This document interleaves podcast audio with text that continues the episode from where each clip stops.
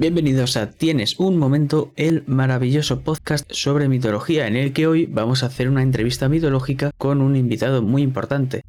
Pero antes de eso, vamos a presentar a nuestro Adalid, como siempre, del matriarcado. ¿Qué tal estás, Jack? Hola, buenos días. Muy bien, muy emocionado de tener este invitado, que es autor de uno de mis juegos de rol favoritos. Y bueno, pues deseando hacerle unas cuantas preguntas y conocerlo. Y es que hoy vamos a hablar sobre La Puerta de Istar, que es un juego de rol español traído por la editorial Other Selves y su autor, Rodrigo García Carmona. ¿Qué tal estás? Hola, buenos días. Bueno, cuando estén escuchando esto. Eh, yo por mi parte, genial. Encantado de poder estar aquí con vosotros. Muchas gracias por la invitación. Gracias a ti, por supuesto. Y bueno, vamos a hablar un poquito rápidamente sobre La Puerta de Istar porque fue un juego que se financió en Berkami en el 2012. Se ambienta en la antigua Mesopotamia y también en Oriente Próximo Antiguo, y estaba mezclado con toques de fantasía. Obtuvo varios premios, como los premios Poliedro del 2012 al mejor juego de rol creado en castellano, mejor ambientación, mejor narrativa y producto del año, el premio al juego de rol del año en las jornadas solidarias Ludo Ergo Sum 2013, el premio Armageddon 2012 Librea de Oro, el galardón Nación Rolera 2012 al mejor manual de rol básico y fue el proyecto más exitoso en los primeros cuatro años de vida de Berkami. Pero Jack, te dejo tomar los mandos. Bueno, en primer lugar quiero decir que enhorabuena, Rodrigo, porque parece que al fin Puerta de Star va a traducirse al francés, expandiendo así las fronteras un país más de este maravilloso juego. Sí que, ¿qué nos puedes decir al respecto? Creo que la noticia es bastante reciente, ¿no sé si? Sí, hace, pues yo creo que fue ayer o antes de ayer cuando alcanzaron la financiación mínima, porque están haciendo un crowdfunding también, eh, como hice yo, para publicarlo en francés. Y súper contento porque además este ya es el segundo intento de publicarlo en francés. Ha habido intentos también en otros idiomas, en inglés, portugués, pero bueno, no han llegado a fruto. Entonces, muy contento de que ya parece que vaya a ver la luz del día en una edición que conociendo a los franceses será incluso mejor que, la nuestra. Por lo pronto ya parece que va a ser en color y, bueno, que estoy muy contento porque además siempre han enviado culturalmente mucho a este país. Pues eso, me hace muchísima ilusión que se traduzca al, francés, la verdad. Pues a mí también, de hecho, estoy esperando echar el ojo a la, a la, edición en francés porque, vamos, si dices que va a ser mejor incluso que la de castellano, pues tengo muchísimas ganas de verla. Ya hemos presentado el juego y quizá en los contextos más roleros nuestro invitado no necesite ninguna presentación, pero al haber espectadores que nos escuchan, sobre todo por el aspecto más mitológico del podcast, pues no está de más presentar a Rodrigo García Carmona. Tu experiencia rolera profesional, por así decirlo, no se limita a ser autor del juego Puerta de Star. Tengo entendido que también has trabajado como coordinador de traductores para Edge en la traducción de Daños and Dragons y por supuesto, eh, te defines como Jack of all trades en la editorial Other Selves, ¿no? Como ha dicho Iván, la que publicó Puerta de Star. Sí, ahí hago un poco de, de hombre orquesta, un poco de todo. Sobre todo, la mayor parte de mi trabajo ha sido como autor, como editor y como traductor de juegos de rol. He hecho alguna otra cosilla también, pero sobre todo esas facetas, que son pues escribiendo mis propios libros, traduciéndolos de otros aburrido, logística, los números, los excels y todo eso que hace falta para que al final aparezca un libro de papel en una tienda. Y vamos, y no solo eso, eso en cuanto a la experiencia rolera profesional, pero creo que eres ingeniero de telecomunicaciones y también profesor universitario, que has trabajado en la Politécnica de Madrid y ahora mismo en la Universidad CEU San Pablo, corrígeme si me equivoco. Eso es, es como tengo mi vida nocturna, en la que pues eh, me dedico al rol, eh, bueno, a los juegos en general, y la vida diurna en la que soy profesor de universidad, de ingeniería más concretamente. Lo que pasa que últimamente estoy logrando conjugar ambos mundos porque afortunadamente la investigación que estoy pudiendo hacer es en la aplicación de Sirius Games y el uso de realidad virtual, que se parece mucho al rol en realidad, para fisioterapia, para educación de, de médicos, etc. Entonces estoy consiguiendo juntar un poco la docencia con los juegos, que son como mis dos grandes pasiones. Entonces eres como Batman, ¿no? Tienes eh, tu vida diurna como millonario, en este caso profesor universitario que dista de ser millonario, y tu vida nocturna como héroe y jugador de juegos de rol, que no dista tanto realmente. Eso es lo que pasa con menos pasta y con mis padres vivos. Está bien, lo de los padres vivos, lo de la menos pasta, pues tampoco tan bien. Nosotros empezamos este podcast de mitología, empezando por la griega, pero no pudimos quedarnos solo con una porque es imposible, nos encantan muchísimas, y yo desconocía sobre la mesopotámica o caldea, y decidimos a profundizar más en esta. Y para mí fue un descubrimiento increíble, porque es que no sabía prácticamente nada. Y a ti, Rodrigo, ¿qué es lo que te llevó a descubrir esta mitología y por qué quisiste hacer un juego de rol sobre esta en concreto? Pues mira, lo que me llevó a descubrir todo esto fue mi obsesión en algunos casos por ir a los orígenes de las cosas, por ver dónde viene todo. Entonces, en concreto, en este caso, el origen que yo perseguí fue de la escritura.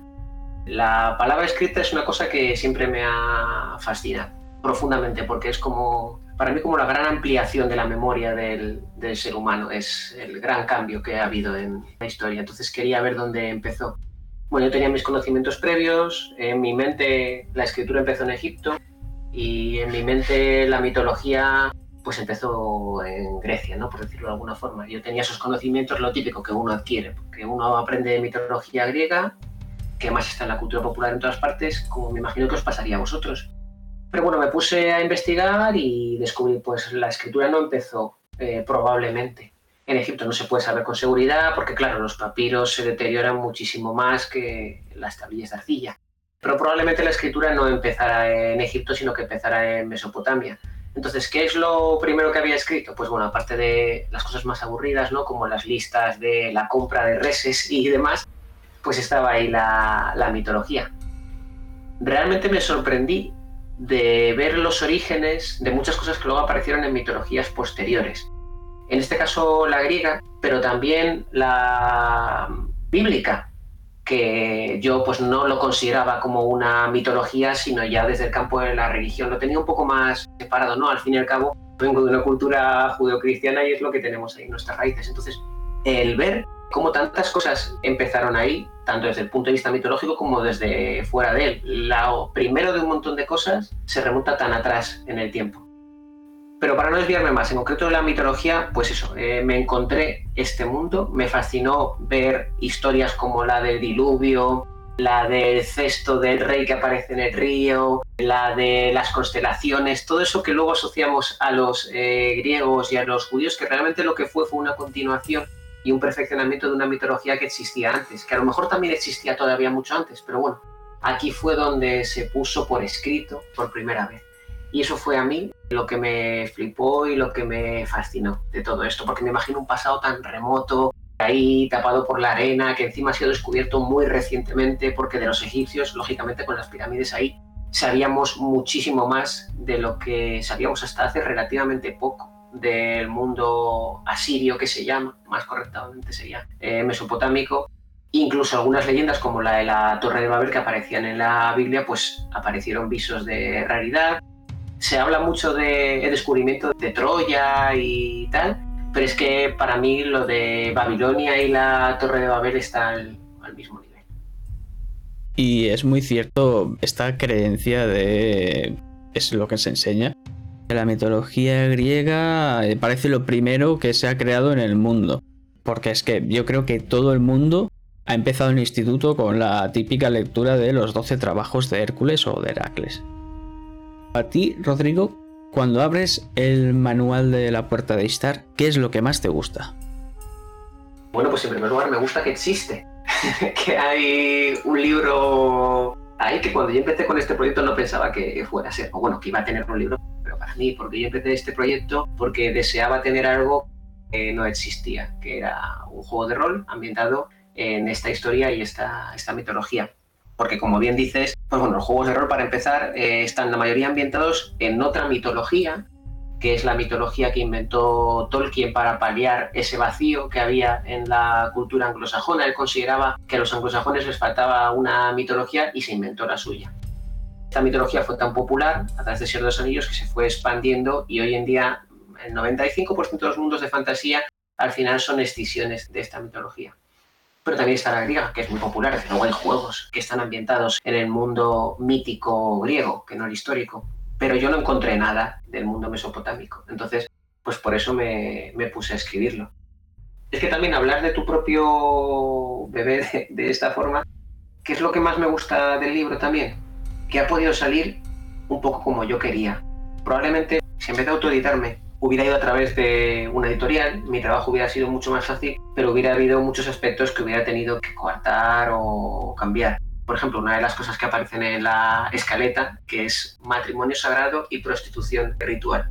Pues probablemente es un tema que no hubiera podido tratar ni de refilón si hubiera habido un control más estricto, si hubiera pensado en la edad para la que tiene que ir el juego y demás. Bueno, o incluso hoy en día quizá sería peligroso si hubiera escrito el libro en 2020 en vez de en 2012, porque ahora estamos hablando de un mundo de hace 5.000 años. Así que eso es lo que más me, lo que más me gusta, que lo pude escribir eh, como me gustó y aún así parece que a la gente también le gustó. Y yo creo que de lo más fundamental es que el autor que escriba el libro tenga la libertad de hacer lo que quiera, para que quede como él quiere y salga lo mejor posible. A mí, por ejemplo, de las cosas que más me gustan de la Puerta de Istar es uno de estos temas principales que se ven que es los Awilu se rebelan contra los dioses antiguos, los Anunnaki, y con la ayuda de los Igigu, estos dioses de las estrellas, pues los sustituimos por estos nuevos. Y esto me parece increíble. Pero Jack, tú que eres un amante de las fuentes, ¿qué tienes que decirnos?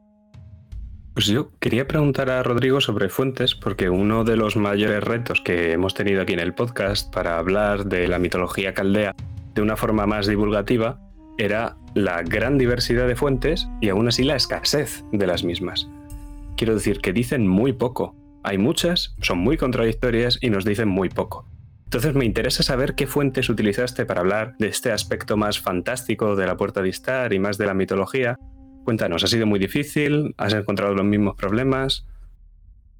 Pues para mí ha sido muy fácil porque esto que a ti te resulta un gran problema, para mí fue una gran ventaja porque me dio muchas ideas que yo podía retorcer, porque bueno, estamos en un podcast de mitología, pero al final esto no deja de ser un mundo de fantasía inspirado en un corpus mitológico. Entonces, tampoco pretende ser exacto.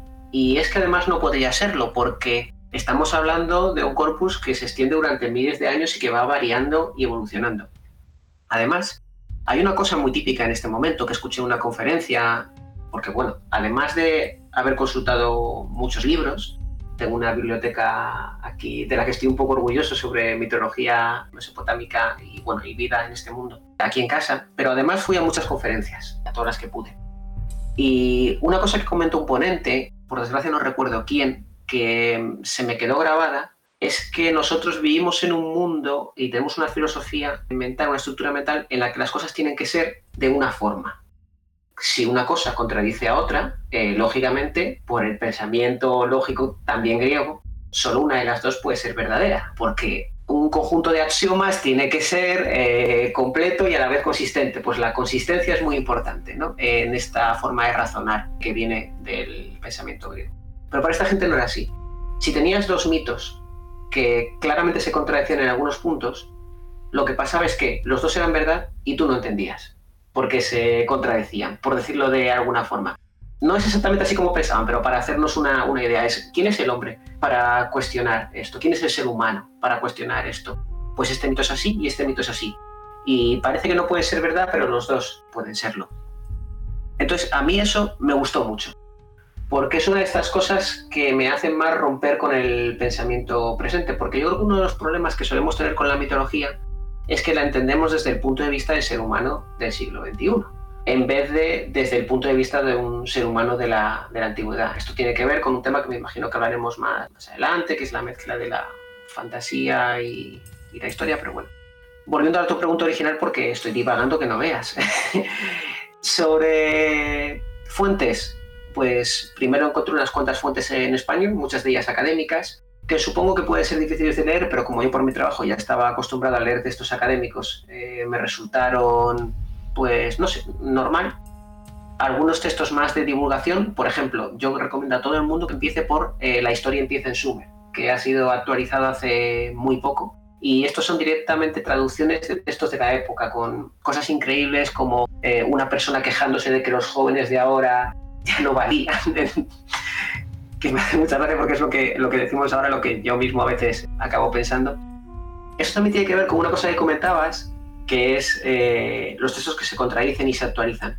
Hay varias ediciones de este libro que se han ido actualizando y descubrimientos recientes están haciendo cambiar la perspectiva sobre diferentes mitos. Entonces, no basta con lo que sabías en los años 60 o en los años 90, porque ahora está cambiando todo. Y eso fue un poco en realidad lo que me inspiró para el tema este de los Igigu y los Anunnaki, porque hay, están como estos dioses, los Igigu, están los Anunnaki, entonces antes estaban los Anunnaki, luego aparecieron los Igigu. Cuando digo luego, me refiero a que recientemente, con más posterioridad, han sido como descubiertos y que si vivían en una especie de ciudad, pero no, pero luego los Anunnaki organizaron, pero luego los Igigu vinieron, en algunos textos parece que vinieron unos antes que otros. No queda claro, claro que no queda claro, porque es que son miles, miles de años. Estamos hablando desde la invención de la escritura en el 3500 antes de Cristo hasta pues el 700 después de Cristo. Entonces es muchísimo tiempo y la mitología se contradice. Entonces uno no puede aspirar a entender toda la mitología babilónica como un conjunto inseparable, sino que tiene que entender trozos que pertenecen a distintas épocas. Y esto a mí, para lo que es un juego y una fantasía, me fue tremendamente útil aunque a nivel eh, mitológico haya anacronismos eh, brutales en el libro, como también lo hay a nivel tecnológico y cultural. O sea, lo mismo aparece un soldado asirio que uno que más bien es sumerio. No pueden haber consistido en el tiempo. Con las mitologías pasa lo mismo. Perdón porque creo que me he extendido demasiado para la pregunta que me queréis hacer. Además que resulta sumamente interesante. Yo ya me había fijado más en las incoherencias de las que hablabas históricas, ¿no? En plan, que hace Sargón de acá, aquí conviviendo con toda esta gente.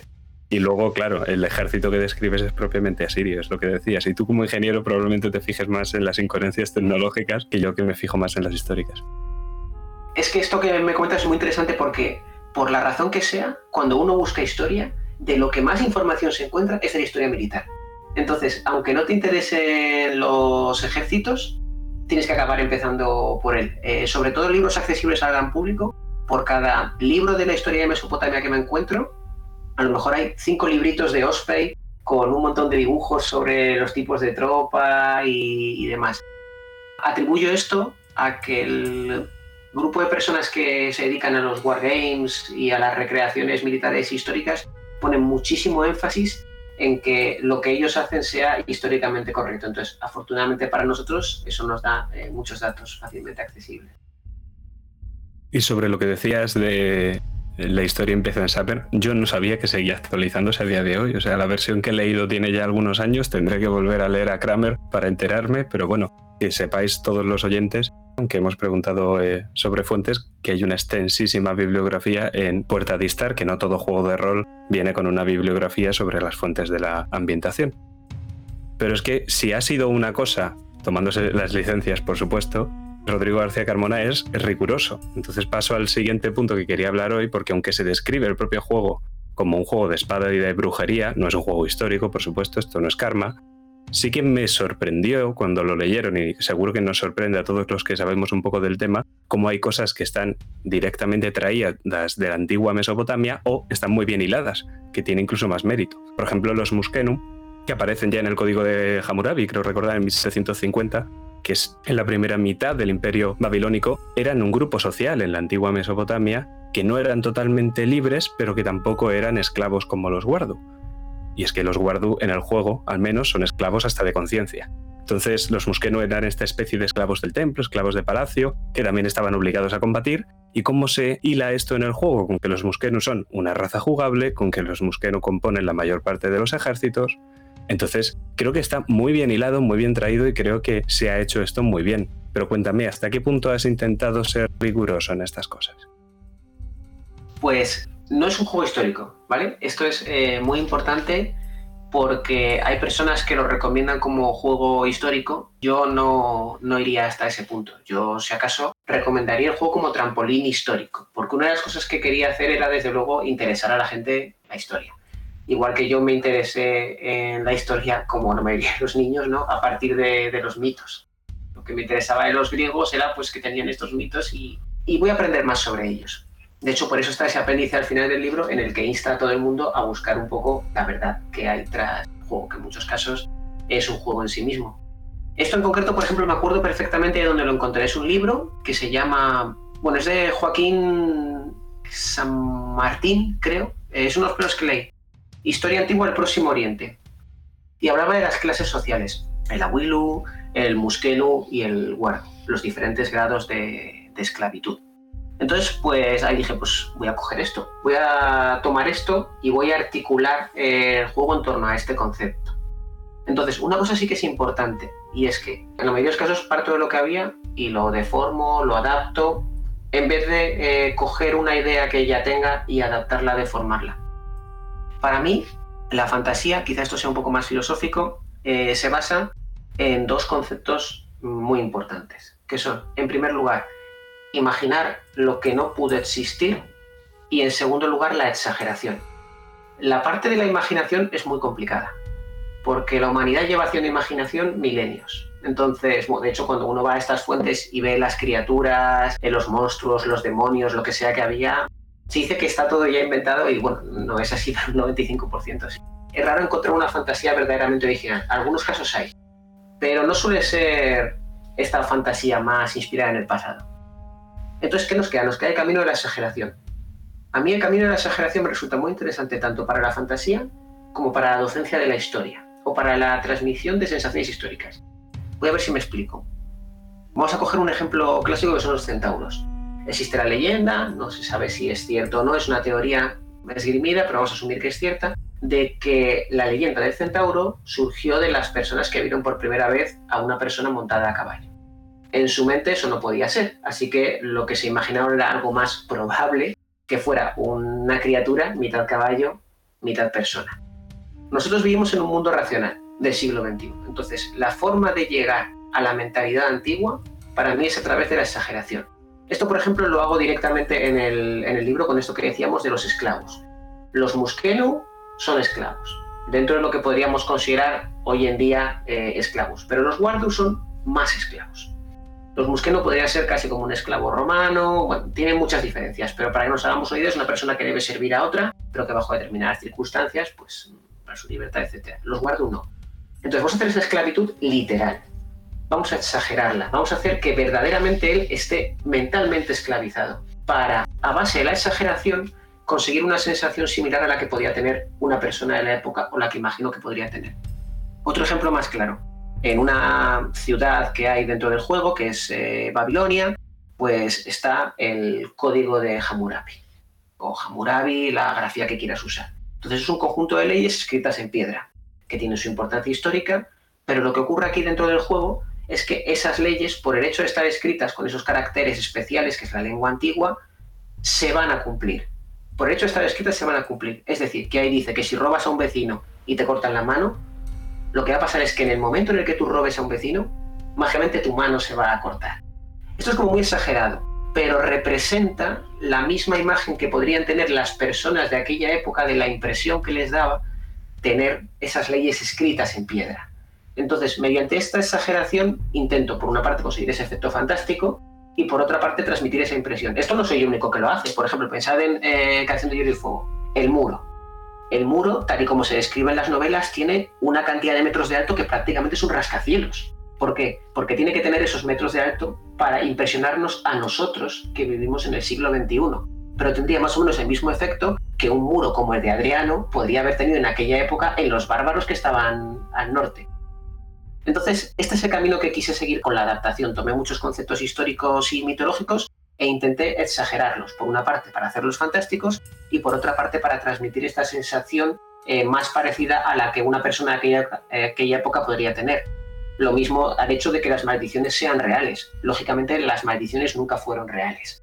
Pero para estas personas sí lo eran. Y esto tenía un efecto placebo importante. Entonces, ¿qué pasa? Que efectos de juego van a ser reales. Para que tu personaje las sufra.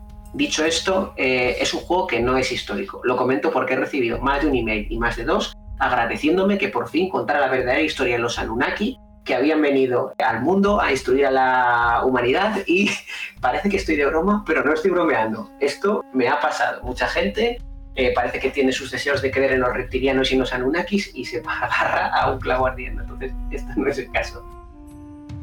Y menos mal que, no hay cosas de Nibiru ni de seres eh, reptilianos, porque si no ya. Menudo juego de rol estaríamos jugando tan diferente al que es ahora. Pero antes estábamos hablando de varias civilizaciones que vivían conjuntamente y todo esto.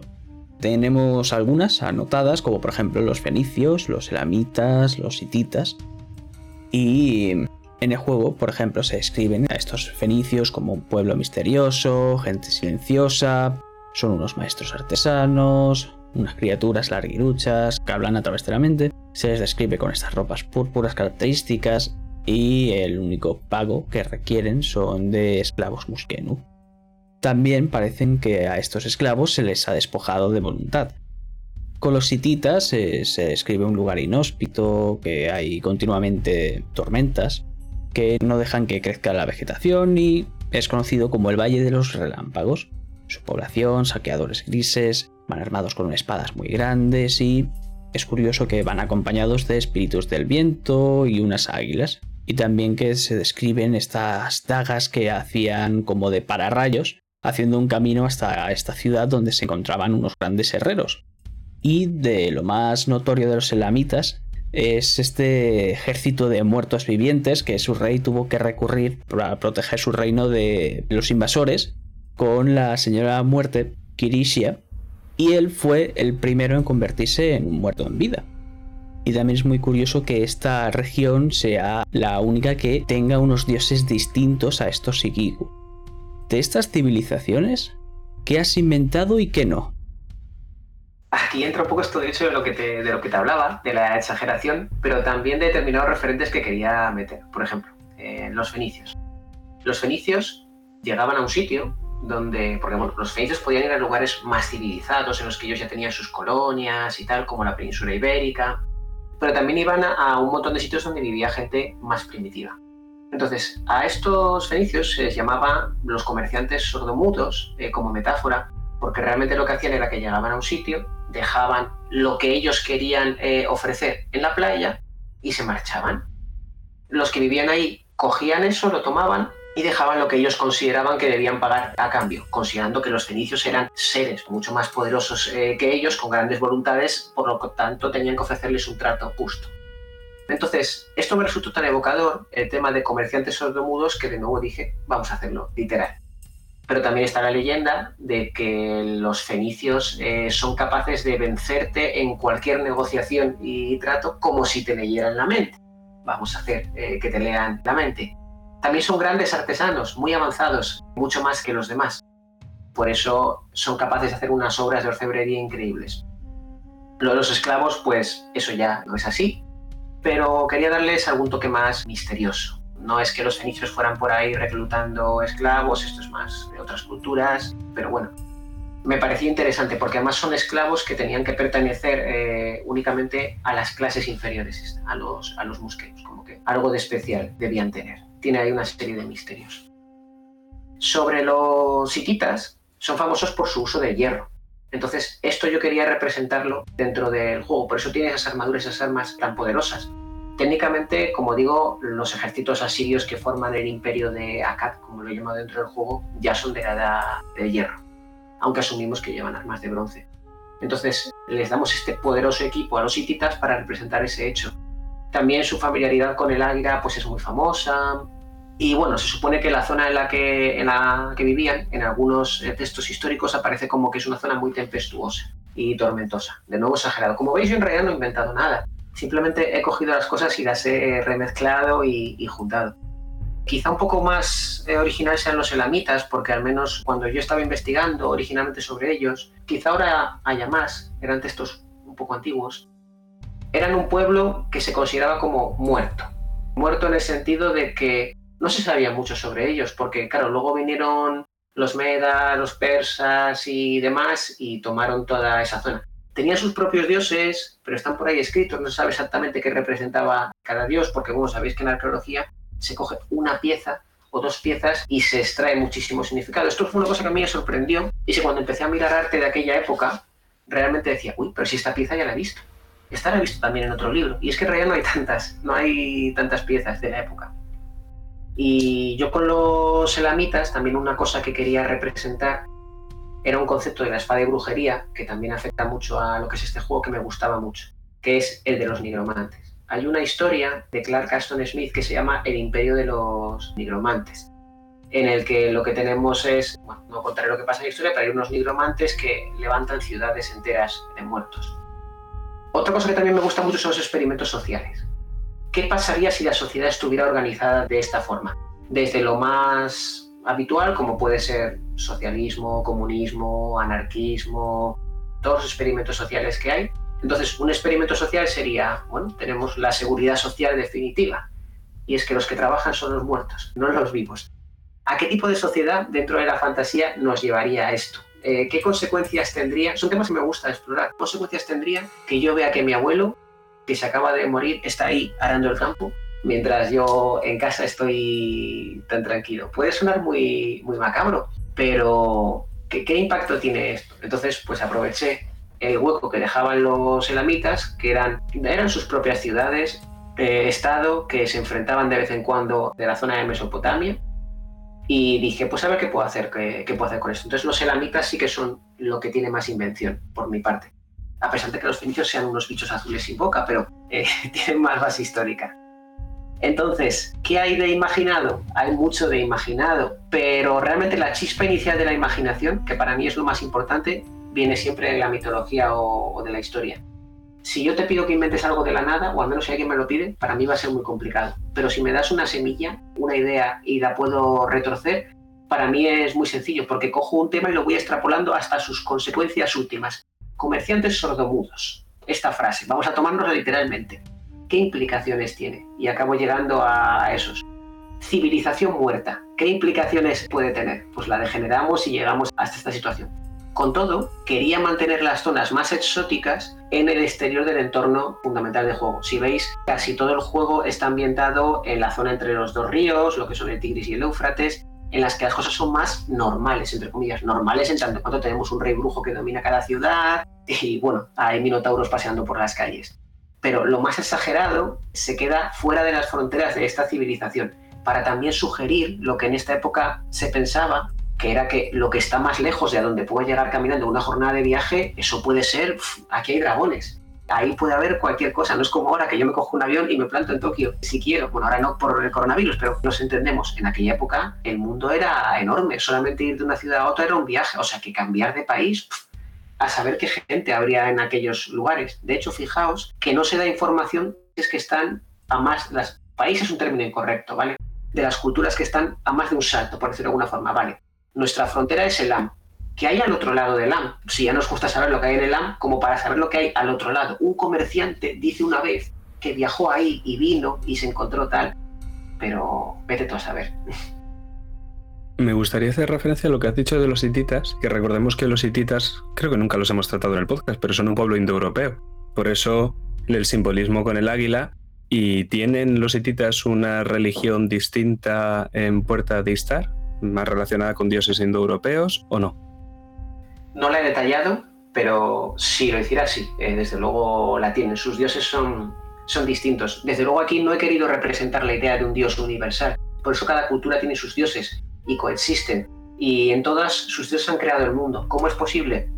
Realmente esta rivalidad de dioses es muy judeo-cristiana, por decirlo de alguna forma. En aquella época, si la persona de la otra cultura tenía un dios que tenía otro origen del universo, lo que os decía antes, tú no decías, se equivoca, nuestro dios es el de verdad.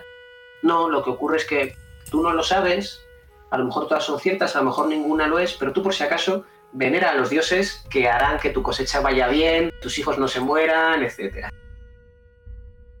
El otro día puse por Twitter un pequeño hilo sobre Dagon, que es bastante conocido en el mundo de Lovecraft, y está presente aquí en la puerta de Istar como Daguna, un Igigu, uno de estos dioses de las estrellas.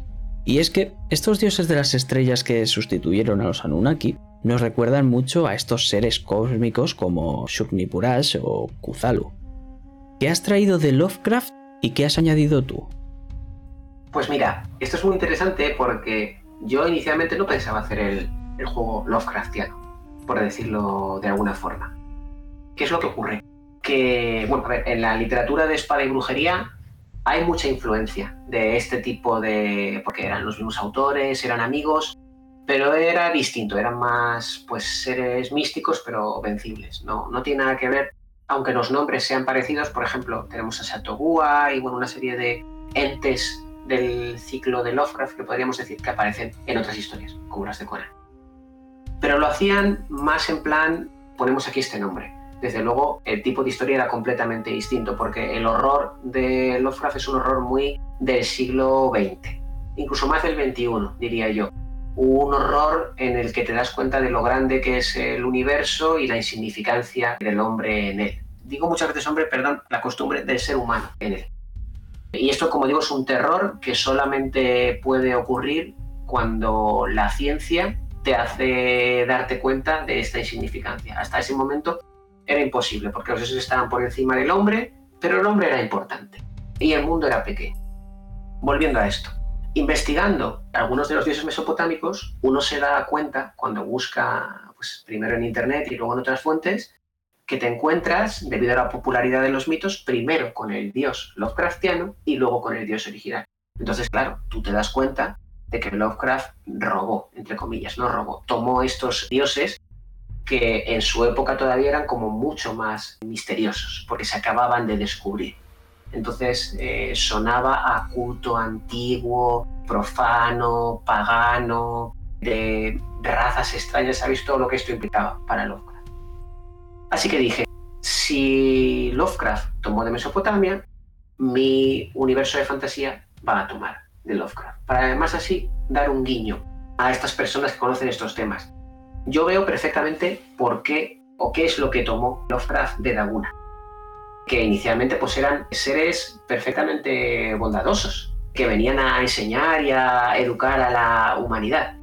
Y de la misma forma cogí y dije, pues voy a coger estos dioses Lovecraftianos, estas entes, no sé si el término dios es adecuado, y los voy a traspasar a este mundo. Así pues tenemos Shugnipuras, a veces alguna fusión, por ejemplo, Azatoth y Tiamat se convierten en el, mismo ser. Yo no sé si eso era algo que él pensaba o no, pero tenían muchas similitudes, eso sí lo vi incluso alguno que me inventé yo, que no tiene base en nada que hubiera antes. Pues, por ejemplo, Daguna tiene un origen claramente mesopotámico.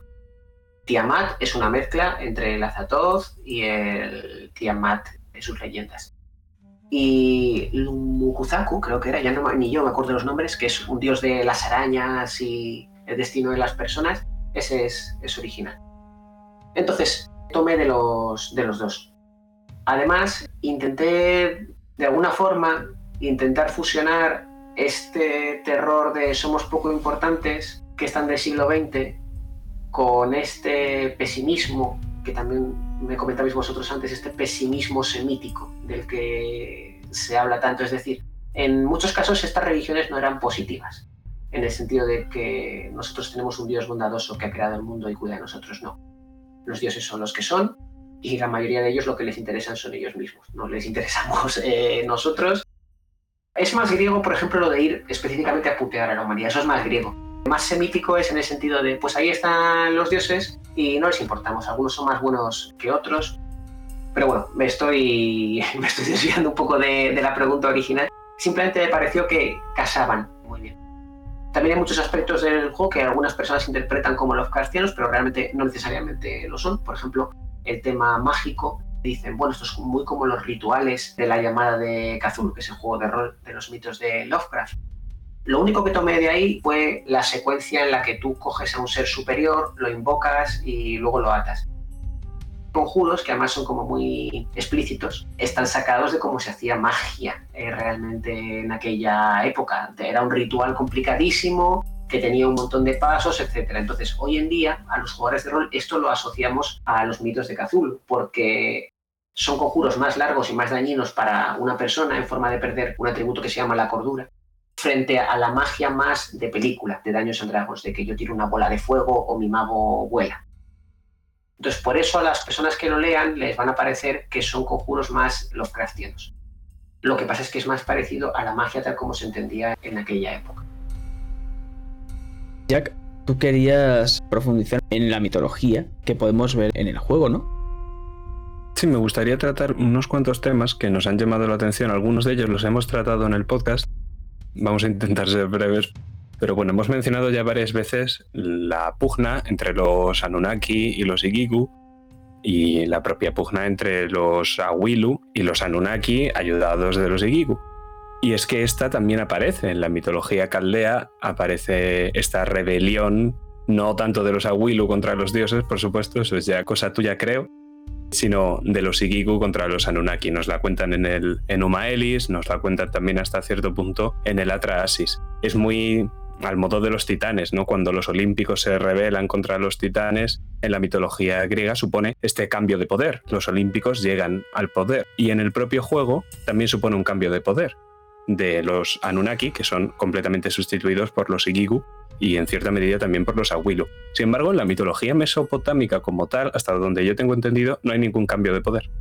Quiero decir, los Anunnaki, sí es verdad que los Igigu dejan de servir, pero aparecen los humanos que siguen sirviendo otra vez. Entonces, los Anunnaki no son desterrados en ningún caso y yo casi que asignaría esto a este pesimismo semítico que hemos hablado antes de el dios es imbatible.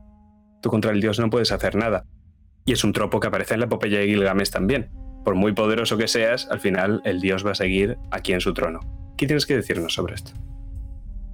Comentaba antes que me gusta explorar determinados temas, porque además considero que el rol es muy potente para eso. Entonces, aquí me salí deliberadamente de la mitología porque hay un tema que quería explotar mucho dentro del juego, que es la esclavitud. La esclavitud, tanto física como mental, a las cosas es algo que, sobre lo que pienso mucho, que me preocupa en muchos aspectos. Me preocupa no decir que me quite el sueño, pero medito sobre ello. La esclavitud de las cosas que poseemos, la esclavitud de las sociedades en las que vivimos. Entonces, yo quería crear una situación con múltiples niveles de esclavitud y una definitiva ironía en este sentido. Por ejemplo, para mí era importante que los Sawilu, que eran los Muskeno y los Guardu, pero ellos también hubieran sido esclavos. Entonces, hay una cosa que se toma en la mitología y es pues toda la parte del diluvio, por ejemplo, que se debe simplemente, no es como en la Biblia, a que habían desobedecido los actos de Dios, sino simplemente a que los humanos hacían demasiado ruido.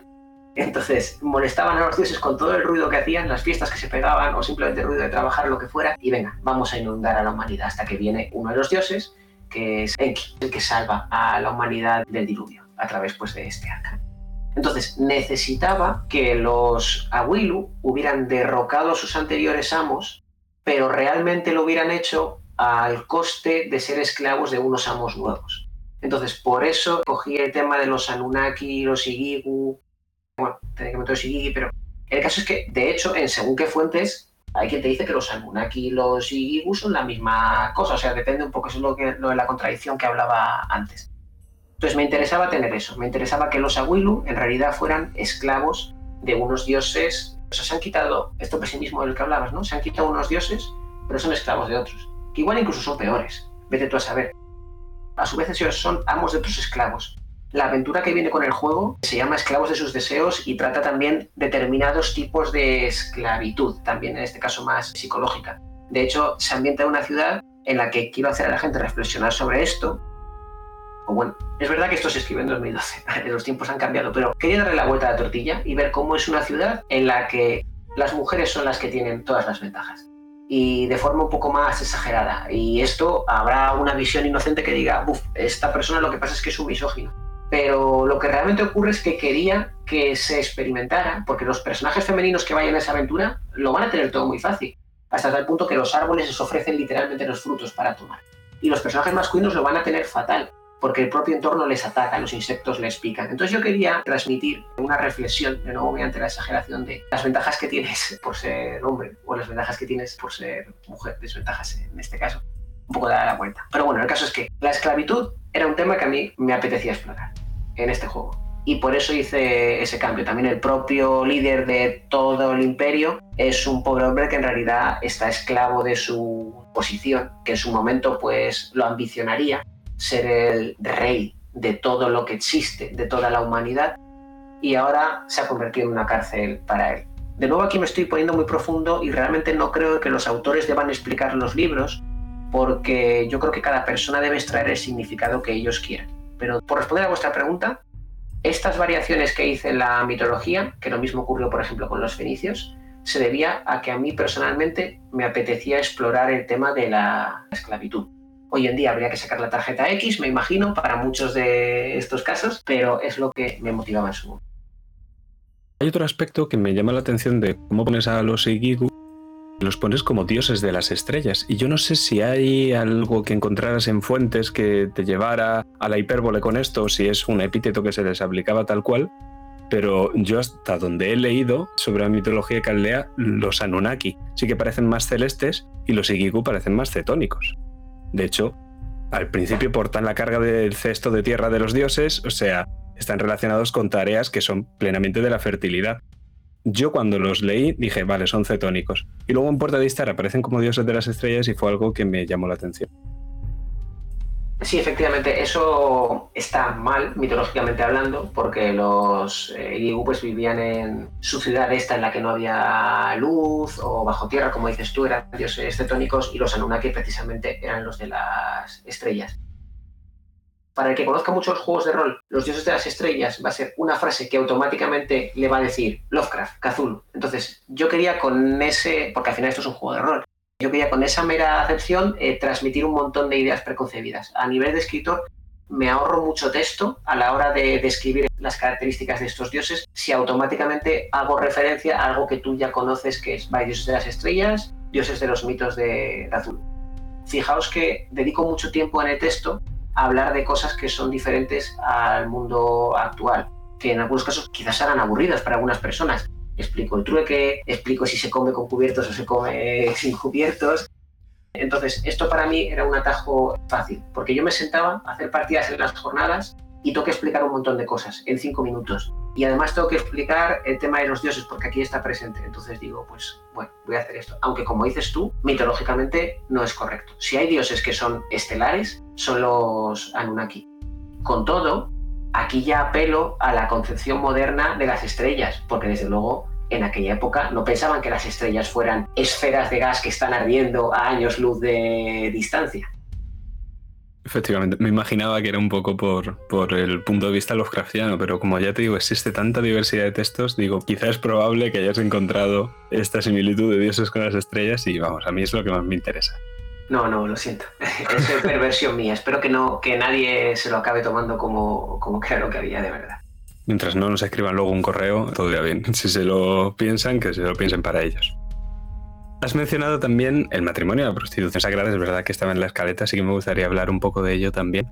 Como ya hemos explicado en el podcast que hicimos sobre Istar, el primero en el que tratamos la mitología mesopotámica, las sacerdotisas de Inanna, sumerias en Uruk, llevaban a cabo esta práctica de la prostitución sagrada, estas hieródulas, que creo que tienen otro nombre en sumerio que no recuerdo, y que era una tradición que se llevaba a cabo también, por ejemplo, en Tanit, en Cartago, o sea que era una colonia fenicia, en Astarte, en Ugarit, también en el templo de Corinto, de Afrodita, y esta hieródula, esta esclava del templo que se pone al servicio de los dioses, en este caso de la diosa de la fertilidad, y lleva a cabo esta prostitución ritual. ¿Tiene esto algún eco en Puerta de Istar? O sea, ¿sale en algún caso esta prostitución sagrada?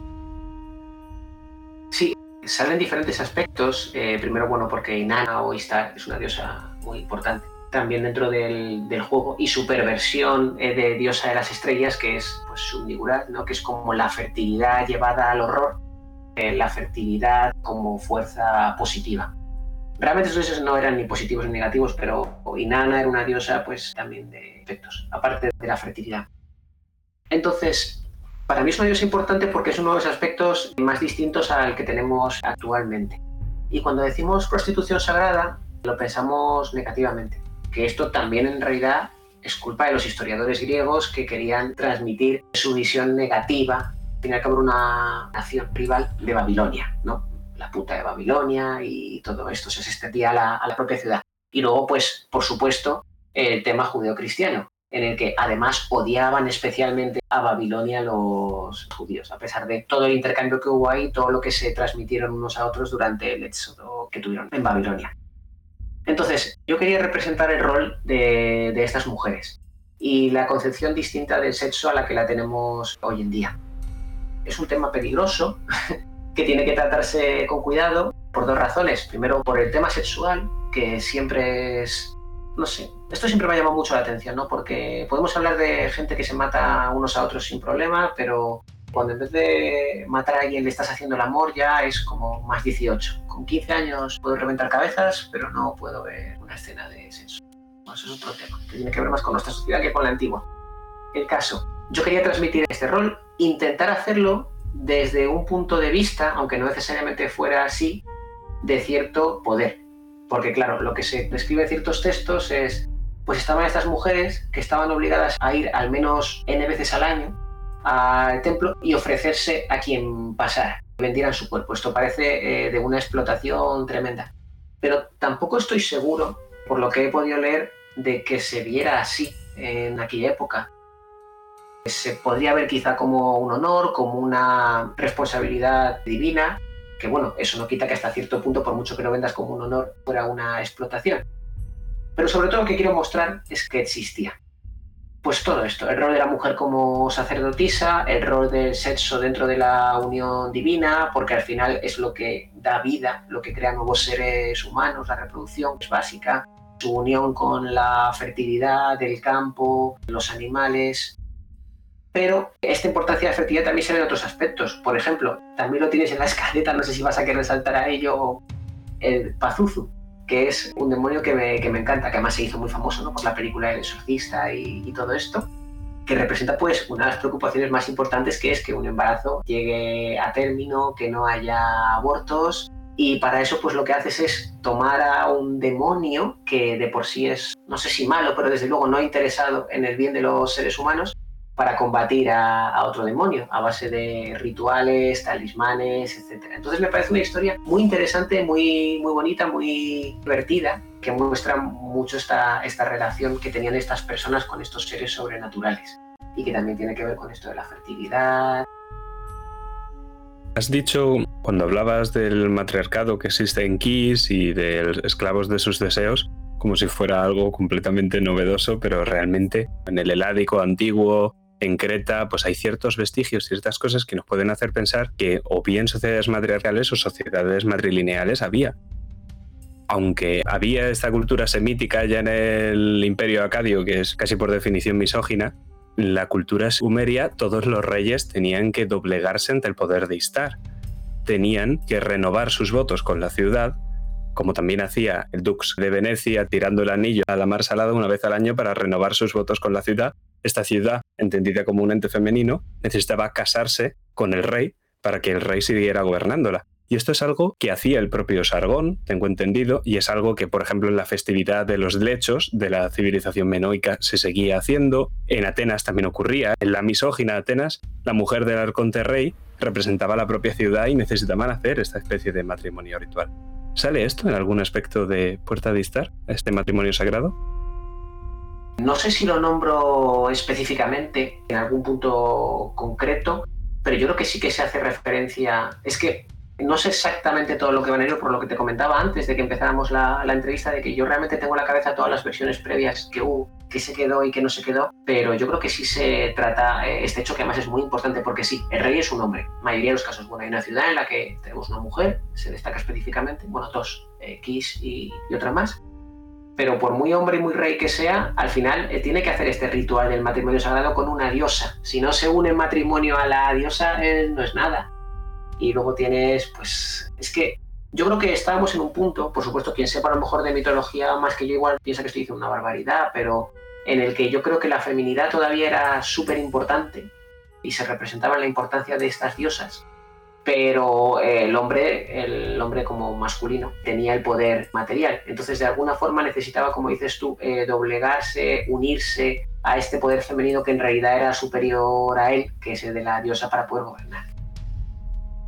Se vio, por ejemplo, cuando los indoeuropeos, los aqueos, empiezan a llegar a la Grecia premicénica, cómo empiezan a casarse los caudillos helenos con las sacerdotisas locales, poco para, bueno, si quieres gobernar tienes que hacer esto. De hecho, nos cuenta Robert Graves que una de las primeras cosas que tienen que hacer para copiar la autoridad de la fémina es llevar sus atributos sexuales. Entonces ves a hombres con pechos falsos y con un hacha en forma de media luna, que es un símbolo propiamente femenino, porque era la forma que tenían de robar la autoridad, bueno, de copiar la autoridad también de la reina y de que su palabra también se escuchara. O sea, ahí completamente el eje de poder está invertido. Es la mujer la que tiene todo el poder en ese sentido, ¿no? Pero bueno, antes has mencionado a Pazuzu y háblanos un poco de Pazuzu. Se cuenta, tanto en la mitología como en el propio juego de Puerta de Istar, la enemistad que tiene con la Mastu, que hallaría ecos en la mitología griega, por ejemplo, con Lamia. Pero luego aparece en el bestiario Pazuzu como un demonio bastante peculiar, como un Utuku al que pones el epíteto de los doctores, parece que hay más de un Pazuzu. Y tengo curiosidad, ¿hasta qué punto esto está exagerado? ¿Qué te llevó a esta descripción de Pazuzu? Una cosa que ocurre mucho en el bestiario, eh, lo verás y le ocurre también a Pazuzu, pero también le ocurre, por ejemplo, a Sag, es que necesito crear criaturas para el juego de rol. Entonces, lo que hago es coger un demonio que es un individuo único y encontrar la excusa para que haya varios. En Pazuzu se ve, en Asag se ve, en muchos de ellos se ve. Entonces, Pazuzu, pues había uno, pero yo necesitaba una excusa para que hubiera varios, porque si no, el juego se hubiera convertido en la que te encuentras con más de una criatura de este tipo, pues ya has matado o te has enfrentado a la que hay y no tendría mucho, mucho sentido. Entonces, esto ha sido una concesión al hecho de que es un juego y que tiene que ser ahí. Entonces, todo este tema de los doctores es por todas estas relaciones que tiene con la ginecología, por decirlo de alguna forma, y el cuidado del cuerpo, pero quería darle un aire siniestro en el que en realidad pues está experimentando, no está experimentando. Esto ya es moderno y no tiene nada que ver con el tema mesopotámico. Nos quedaríamos solamente con la lucha entre Pazuzu y Lamastu, que en realidad no es una lucha de que los dos estén compitiendo por algo, sino que tienen objetivos enfrentados. y bueno, Pazuzu tampoco es que fuera bueno, porque traía la peste, traía la enfermedad, pero bueno, yo tengo ahí al niño y no quiero que la Mastu se lo lleve. Así que pues más me vale tener a Pazuzu y bueno, si ya en el futuro Pazuzu me causa alguna plaga, pero si lo que tú dices, Pazuzu es uno, la Mastu es uno, o eso pensamos nosotros, por eso se multiplicaron. Me interesa también ver cómo los temas propios de la mitología mesopotámica se introducen en el juego. El último podcast que hemos publicado es sobre la epopeya de Gilgamesh y los temas fundamentales lo hablábamos en el podcast. Hablamos de la búsqueda de la inmortalidad, de estar al servicio de los dioses, de este pesimismo semítico y de que todos los intentos mortales son vanos, que es el mensaje final que te cuenta la epopeya de Gilgamesh, del héroe que es el mayor héroe de su tiempo, y aún así pierde a su amigo que va a buscar la inmortalidad y también la pierde, acto de hibris, de soberbia contra los dioses, hasta que al final lo único que le queda es el premio de consolación, que es el ser un héroe civilizador que ha construido las murallas de Uruk. Este pensamiento tan pesimista, tan propio de la antigua Mesopotámica, es demasiado pesimista. Lo has traído a la puerta de Istar y si lo has hecho, ¿cómo lo has hecho? Aquí se viene un rollo, porque una cosa que preguntas más adelante es mi mito favorito sobre Mesopotamia. Te lo voy a decir ya, es la popilla de Gilgamesh. Me fascina esta historia tan antigua como la propia escritura, que trata temas tan actuales y tan eternos como son este miedo a la, a la, muerte, esta búsqueda de inmortalidad, de perpetuarse más allá de la propia existencia, con esto que comentabas de la muralla, esta búsqueda infructuosa. Aquí es que me voy a poner un poco personal, porque efectivamente eran un pueblo pesimista. Desde un punto de vista estricto, el pesimismo sin, aquí representa que asumimos que las cosas no van a ir mejor. Ni siquiera que están mal, que no van a ir mejor, que lo que tienes es lo que hay. Pesimismo no significa tristeza, necesariamente. Pero bueno, ahora vuelvo sobre ello. Es un juego muy pesimista en el sentido, por ejemplo, en el que se representa el Irkala, el inframundo. A la gente que moría en estas culturas no les esperaba un cielo feliz y maravilloso en el que descansar para siempre junto a las personas queridas en un estado de iluminación. Ni siquiera una reencarnación en seres cada vez más elevados hasta alcanzar un nirvana o algún tipo de salvación final. Lo que les esperaba era un mundo de oscuridad, de barro, en el que lo único que podían esperar era pasar hambre y necesidades. De hecho, las personas pues dejaban alimentos a sus muertos para que literalmente los recibieran cuando estuvieran en el más allá. Si tuviera que parecerse algo a un infierno, incluso llegaría un momento en el que las personas que quedaban, que nos recordaban en el mundo, se acabaran olvidando de nosotros, o que ellas mismas murieran y nosotros acabáramos en el inframundo, en el Irkala, sin alimento, etc. Hay siempre más interpretaciones porque al final esto es lo que creemos que pensaban. Pero desde luego no es un lugar agradable y eso lo he trasladado al juego. También en el sentido de que la vida en las ciudades es muy dura, pero la vida fuera de las ciudades también es muy dura. ¿Por qué? Porque en aquella época es que la vida debía ser muy dura, en general, en cualquier parte. Es muy pesimista, pero que algo sea pesimista lo podemos entender. Hay dos tipos de pesimismo, ¿no? El de las cosas en el futuro van a ir peor de lo que van ahora. O el pesimismo de las cosas son así están mal. O podrían estar mejor, por decirlo de alguna forma. Yo, y aquí ya me pongo personal, filosóficamente me considero estoico. No estoy con el sentido de la palabra tal y como se usa hoy en día, ¿no? que es como una persona muy fría que no le afecta lo que pasa, sino verdaderamente seguidor de la escuela filosófica del estoicismo que se originó en Grecia.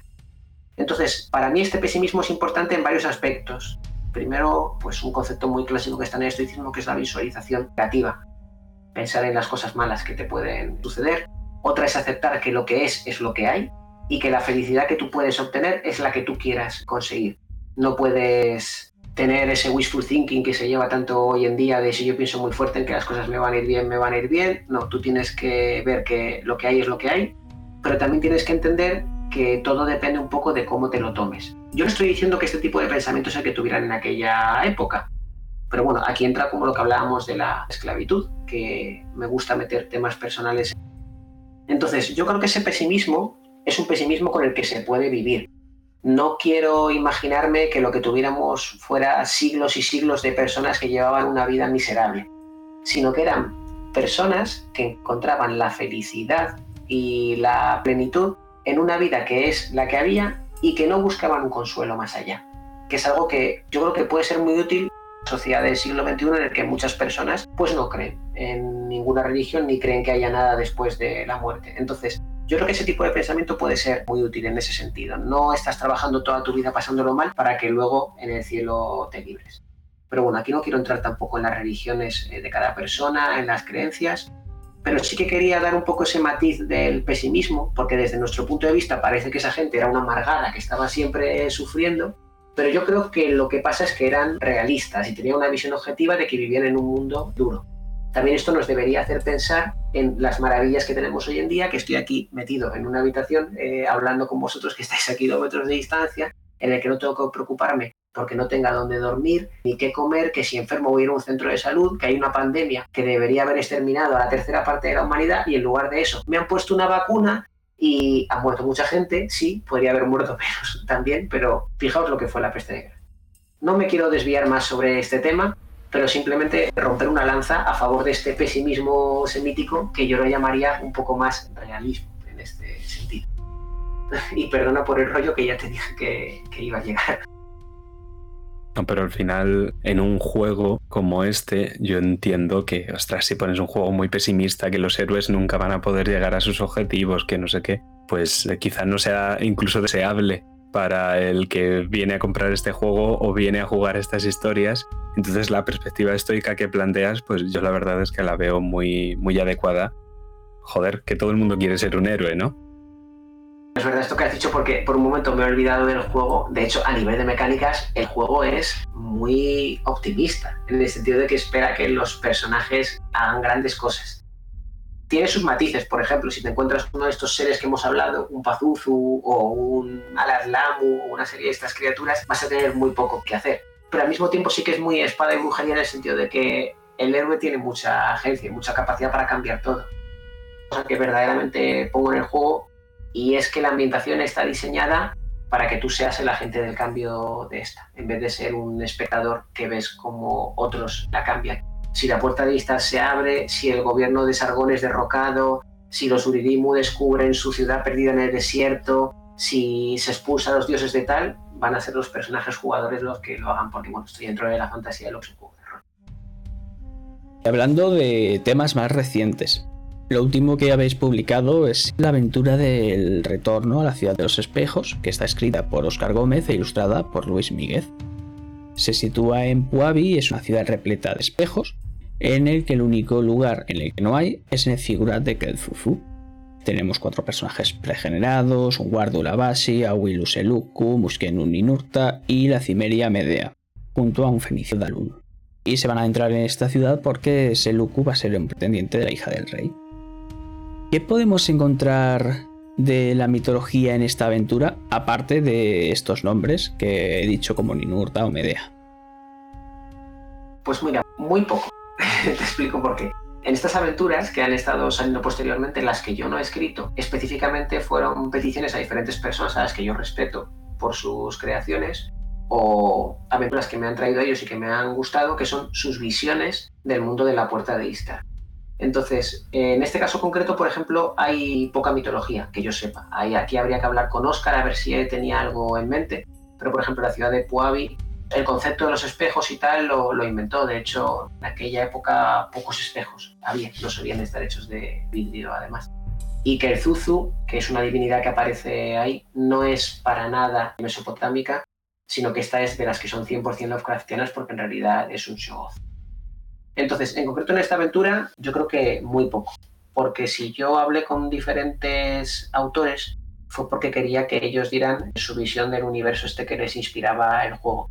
Entonces, si lo que queremos entender es que es la creación de mitos modernos en una mitología antigua, pues lo podemos interpretar así, pero desde luego no hay ningún, que yo sepa, esfuerzo por su parte de seguir ninguna mitología concreta. Por ejemplo, otra aventura previa que hay que es todavía más exagerada en este aspecto, que es lo que los brujos anhelan, es una aventura muy dañonera. Entonces aparecen un montón de elementos, de aspectos que no tienen para nada que ver con la mitología mesopotámica.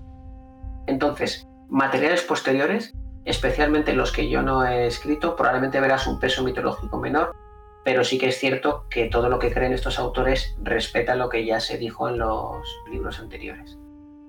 ¿Y en el futuro de la Puerta de Istar? ¿Qué temas mitológicos queréis explorar? Pues mira, ahora mismo lo más grande que tenemos planeado es una campaña que estamos intentando desarrollar que está ambientada en la ciudad de Eridu. Entonces ahí la parte en la que yo escriba intentaré meter aspectos mitológicos, sobre todo relacionados con el estatus de primera ciudad de Eridu, porque aunque históricamente hablando parece que Ur se considera típicamente la primera ciudad, ellos tenían en sus registros como que Eridu era la primera ciudad. Es una campaña que va a ser hecha a tres manos y va sobre las maquinaciones de Naram Sin, que es el nieto de Sargón, en el imperio, pero gran parte de la historia se va a desarrollar en Eridu.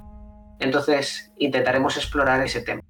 Una cosa que hay que entender es que la mitología afecta más a nivel macro que a nivel micro, es decir, una vez ya está desarrollado el mundo con estos trazos mitológicos, para aspectos concretos, yo en concreto sí que, por ejemplo, miro dicen de mitología y busco ideas y cojo alguna y la engancho. En este caso somos tres autores, no es tan así.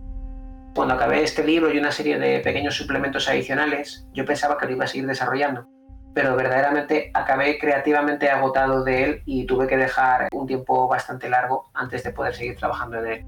De hecho, una de las cosas que me interesó hacer, y de hecho creo que es la siguiente pregunta que me quería hacer, que es lo de nuevas ambientaciones, me embarqué en empezar a escribir una especie de puerto de Istar, lo mismo que hice con la puerto de pero con la zona de India, y del Valle de Indo y demás.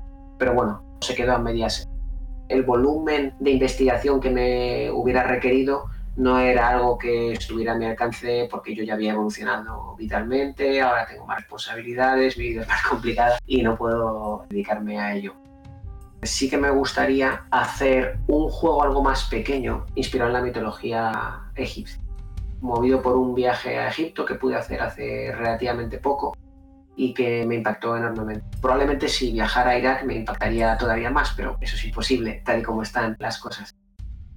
No sé si eso acabará desarrollado o no, pero es algo que me, gustaría hacer y reinterpretar muchas cosas de Egipto, pero no hacer una traslación directa, porque además eso sí que hay. Egipto es muy popular y sí que tienes juegos de rol que son ambientaciones que es literalmente el Egipto antiguo, entonces sería retorcerlo todavía más. No creo que nunca vuelva a hacer algo que sea tan fiel a una mitología tan fiel, entre comillas, como es la puerta de Istar, porque se dan las circunstancias de que mi vida ha cambiado y que además yo creo que otras mitologías están más explotadas, excepto quizá la, India, que yo creo que, bueno, no sé, quizá en la India o en Pakistán hay un magnífico juego de rol que trate estos temas, pero nosotros en inglés y en español no lo tenemos. Verdaderamente es que lo que hice con la puerta extra estoy muy orgulloso porque, bueno, tengo un compañero en la universidad, una persona con la que me llevo muy bien, que se llama Hipólito, que es profesor de historia y él además es rolero. Hizo su tesis doctoral en unos sellos, si no recuerdo mal, arcaica y todo esto. Entonces él conoció mi juego, no éramos compañeros de trabajo, luego él descubrió que yo había escrito un juego de rol, me confesó que era rolero, se lo pasé ahí con todo el miedo del mundo.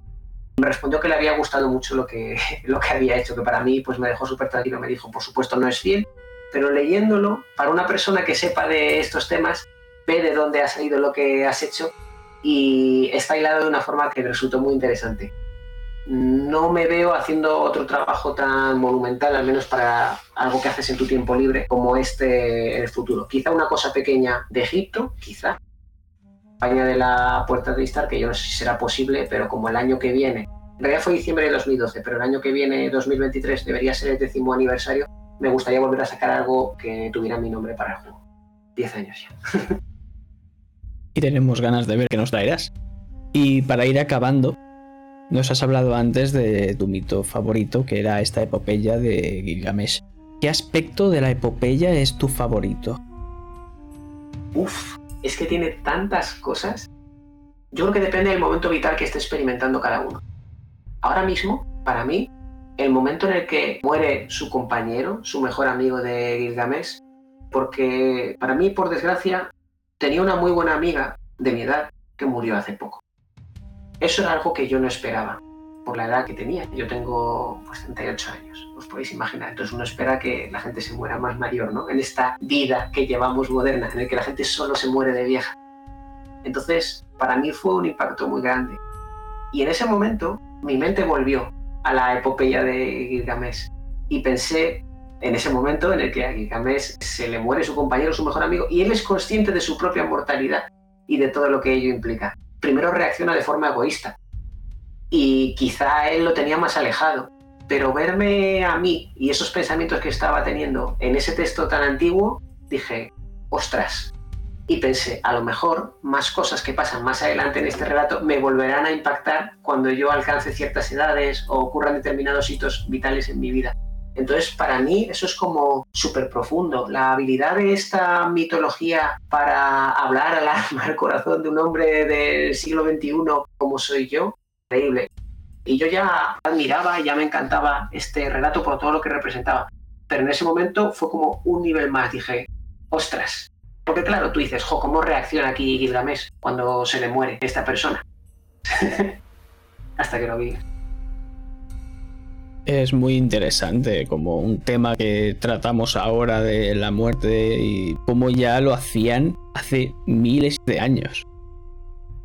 A mí, por ejemplo, el de los mitos que creo más interesantes es el del jardinero Shukaletuda, que era este jardinero prácticamente ciego y pésimo jardinero que se encuentra a Istar en el Álamo y decide violarla. Entonces la diosa al despertar empieza a mandar plagas, tormentas y de todo, un montón de desastres, hasta que al final con la ayuda de Enki lo encuentra y él empieza a suplicarle, pero ella ya dice, no, no, aquí acaba tu vida. Y es que me gusta mucho porque Istar dice, no, no, aquí nadie me hace el trabajo sucio, aquí voy yo y lo mato. A ti, Jack, ¿cuál es tu mito favorito? He dicho también varias veces en el podcast y está, está también relacionado con Istar, es el descenso de Inanna a los infiernos para ver a Ereskigal. Y es que también los temas que se tratan, aparte de que tiene de todo, ese mito es como lo que le dice el abuelo al niño de la princesa prometida. O sea, aquí hay muertos vivientes, aquí hay gigantes, aquí hay luchas de espadas y aquí hay amor. Pues en ese mito hay de todo eso y luego sobre todo eh, la moraleja que se desprende o que al menos yo lo hago de la soberbia, de Inanna que lo tiene todo Solo tiene una regla, que es que los dioses celestes no pueden mezclarse con los dioses del inframundo. Se salta esa regla a la torera porque quiere ir a ver a su hermana y porque sí. Y como por pura soberbia, que se cree invulnerable, va despojándose de todas esas ropas que son realmente las que le conceden la invulnerabilidad, hasta que llega al final del todo y al final, pues, eres Kigal la mata. Y hay que rescatarla. Y el hecho de que después de rescatada estar en esta versión del mito que es mi favorita no sea agradecida y lo que hace es coger a Dumuzi y mandarlo de nuevo, sacrificarlo ritualmente y convertirlo en un dios del inframundo, es como joder, es que no aprendemos. Y no aprende Istar y es que seguimos sin aprender nosotros, nosotros seres humanos que nos embarcamos en algunos proyectos de proporciones titánicas pensando en va a salir bien y luego no y aún así intentas camuflarlo y aún así cuando vuelves con el rabo entre las piernas a la superficie, dices, bueno, pues ahora te mando a ti para que sufras todo lo que yo he sufrido. Y es algo también muy humano. Y nos hablabas, Rodrigo, de que en la epopeya el sentimiento de tristeza que tiene Gilgamesh ante la muerte de Enkidu es algo que es humanísimo. Y es que yo creo que este sentimiento de soberbia también lo es, sea en seres humanos o sea en este caso en la diosa con sus más y sus menos. Es mi mito favorito y no solo de la mitología sumeria o caldea, sino de todas las mitologías en general. Me encanta. Además, fijaos que los tres mitos que hemos escogido, eh, que además me encantan los dos que habéis escogido eh, vosotros, no son historias con final feliz, ni que sigan las reglas de la narrativa, de cómo debe funcionar la historia para dejarnos satisfechos a los que la escuchamos. No, no, no son así, son como mucho más realistas, ¿no? Mucho más lo que dices tú, vuelve a fallar y vuelve a equivocarse y es ella la que castiga. No sé, me encanta. Y hasta aquí esta entrevista mitológica sobre la puerta de Istar. Ha sido un placer tenerte por aquí, Rodrigo. Para mí ha sido una experiencia increíble y supongo que para Jack, con la cara que está poniendo, lo ha sido todavía más. Encantado, completamente encantado de estar hablando contigo de esta entrevista mitológica y personal porque ha sido también una entrevista muy personal. Así que encantado de que hayas accedido a tener esta entrevista y que te hayas abierto así con nosotros. Muchísimas gracias a vosotros por invitarme, porque siempre además es un placer hablar de, de estos temas y en buena compañía. Así que gracias. Gracias a ti, por supuesto. Y para nuestros oyentes, podéis dejarnos comentar, bueno, en Spotify como siempre no, pero intentadlo. En Evox también podéis comentarnos cositas, en Twitter, a través de un tweet público, privado, dudas que tengáis, sugerencias como siempre, y nos vemos en la próxima. Un saludo.